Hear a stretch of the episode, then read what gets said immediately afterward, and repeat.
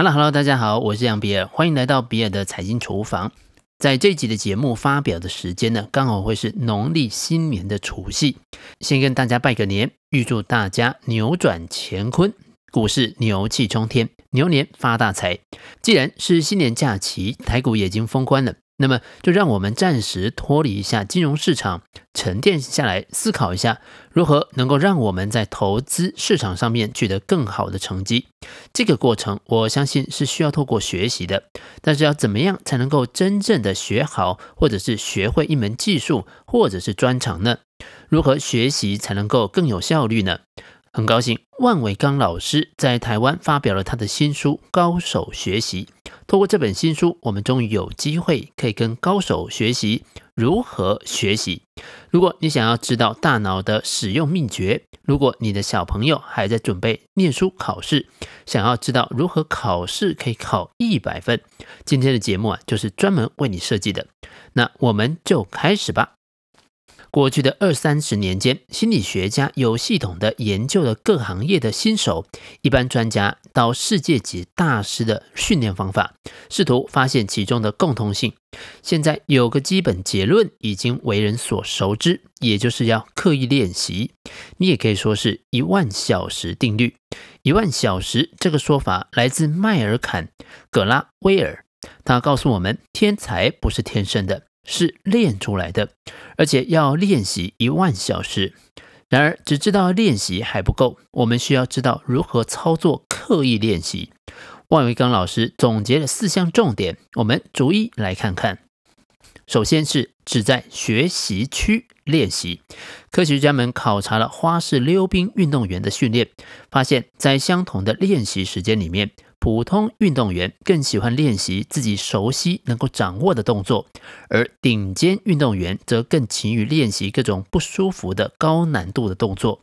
心理学家把人的知识和技能划分成三个层次，最里面的这一层叫做舒适区，是我们已经熟悉的技能；最外层是恐慌区，是我们暂时无法学会的技能；两者的中间则是学习区。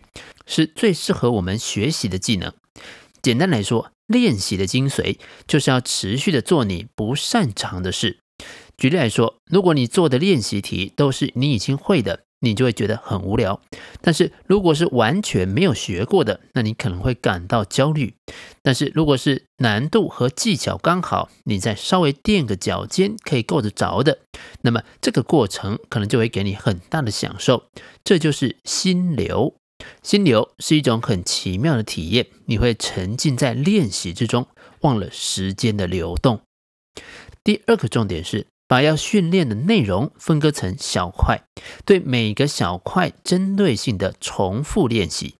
科学研究表明，技能像是长在人脑袋里面的一种晶片，每个人脑中的神经网络结构都长得不一样。技能不容易获得，但一旦获得了，也很难抹掉。练习的目的就是要对人体进行改造，关键在两个：首先是必须进行大量的重复训练，其次是训练必须有高度的针对性。体育训练和音乐训练比较强调分块练习。《天才密码》一书当中介绍，美国最好的一所学校里面，老师甚至禁止学生把一首曲子连贯的演奏。职业运动员的训练也往往是针对特殊技术动作，而不是比赛本身。第三个重点是在整个练习的过程当中，随时要获得有效的回馈。举例来说，你做数学证明题，甚至不需要对照标准答案，证明了就是证明了。当我们学习电脑程式设计的时候，写出来的程式能不能正确的运作，电脑立即可以告诉你。在有及时回馈的情况下，一个人进步的速度是非常快的。我们在很多情况下会高估自己的知识，以为自己知道，但其实并不知道。把一本书看好多遍，只是让我们对这个东西熟悉而已。熟悉并不等于理解。想要真正的理解，唯一的办法就是考试和测验。这个就是回馈。没有测验，你的知识只是幻觉。光有回馈还不够，回馈还要有及时性。世界上最好的高尔夫球选手，最好的西洋棋手，他们的比赛水准肯定超过自己的教练。那么，为什么他们还需要请教练呢？最主要的原因就是教练能够在训练当中以旁观者的身份提供及时的回馈。最后一个重点是，练习时注意力必须高度集中。值得留意的是呢，学习时间长并不等于用功，刻意练习并不好玩。它要求练习者调动大量的身体和精神的资源，全力投入。换句话说，一个空闲的下午，一边喝咖啡一边读书，虽然愉快，但是做再多也不会提高记忆的。所以，我们再次发现，一万小时其实是个误导人们的概念。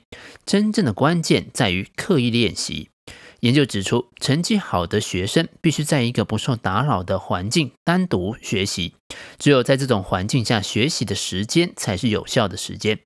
而在学习区里面学习的效果是最好的。在学习区这个区块里面，简单跟困难的比例能够协调，熟悉和意外的搭配也很恰当。但是具体多少的比例才是最恰当的呢？以前我们并没有一个量化的理论，但是罗伯·威尔森等人发表了最佳学习的百分之八十五规则之后，告诉我们这个问题的最佳解：这个熟悉与意外的最佳比例是百分之十五点八七。也就是学习的甜蜜点。如果有一份考卷你考一百分，那就表示这份考题对你来说太简单了，你应该挑战更有难度的内容。如果你的分数太低，低于八十五分，也就表示你应该降低学习的难度。十五点八七个百分点这个比例，并不是学习之后考试测验的出错率，而是你在学习之前你要学的东西的最佳意外率。能够让你判断错误的东西，才是你需要学习的东西。我们要在乎的，并不是期末考考试考八十五分，而是在每次学习的时候，确保有百分之十五是新东西。举例来说，学英文的时候，最理想的课文应该是有百分之八十五的内容是你熟悉的，而有百分之十五的内容，例如是文法或者是单字，对你来说是新的。由于大脑的结构是一个网状的构造，我们需要旧资讯来连接新资讯，如此学习的效果才会是最好的。许多同学们会抱怨自己的记忆力不如别人。罗伯特·布约克以及伊丽莎白·布约克的记忆力理论模型可以很好的让你针对性的加强记忆。布约克夫妇的理论是呢，人们的记忆其实有两个强度：储存强度。以及提取强度，储存强度是不会减弱的。我们日常生活中有大量的资讯，绝大多数都被大脑自动给忽略了，剩下的是你主动想要记住的东西。例如说，是一个英文单字，一旦进入了记忆，它就永远都在那里了。那么，为什么我们会忘记一些东西呢？这个是因为没有复习的情境之下，我们的提取强度会随着时间慢慢减弱。假设你在上课之后马上测验，这个就等于是利用提取的动作把记忆给加强了。再过两天再重新测验一次，即使过程当中你并没有再复习，下次测验的成绩还会再更好，因为考试就是最好的复习。因此，最有效率的学习方式不是天天复习，而是把它放着，等了好几天之后，我们已经有点忘记了，再来进行一次测验式的复习考。如此一来，你不但可以用最少的时间学习，你还能够利用遗忘过滤掉一些不重要的讯息。读书的时候也是一样，我们有几本书同时在读，今天一本书读上一章就把它放下。明天再换一本书来读，过几天回到这本书再接着读的时候，你就必须提取上一回的记忆，如此记忆的效果是最好的。最强大脑学习法还建议你增加学习的随机性，不但学习的内容要随机安排，甚至学习的环境也要变化。那这个部分可以用另外一本书的概念来解释。也就是塔雷伯的反脆弱，人体其实喜欢折腾，本身就是反脆弱的。人体为了适应环境的变化，存在一些冗余度，这些冗余可以说是我们的潜能，平常不用，但是遇到特殊的环境，它就能够发挥效果。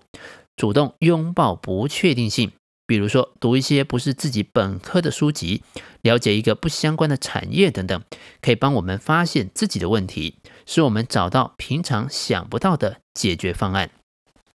总结一下，刻意练习有四个重点，分别是只在学习区练习，练习的目的就是要做自己不擅长的事；其次是将专科分割成小块，分别练习；接着是及时回馈；最后是集中注意力独自学习。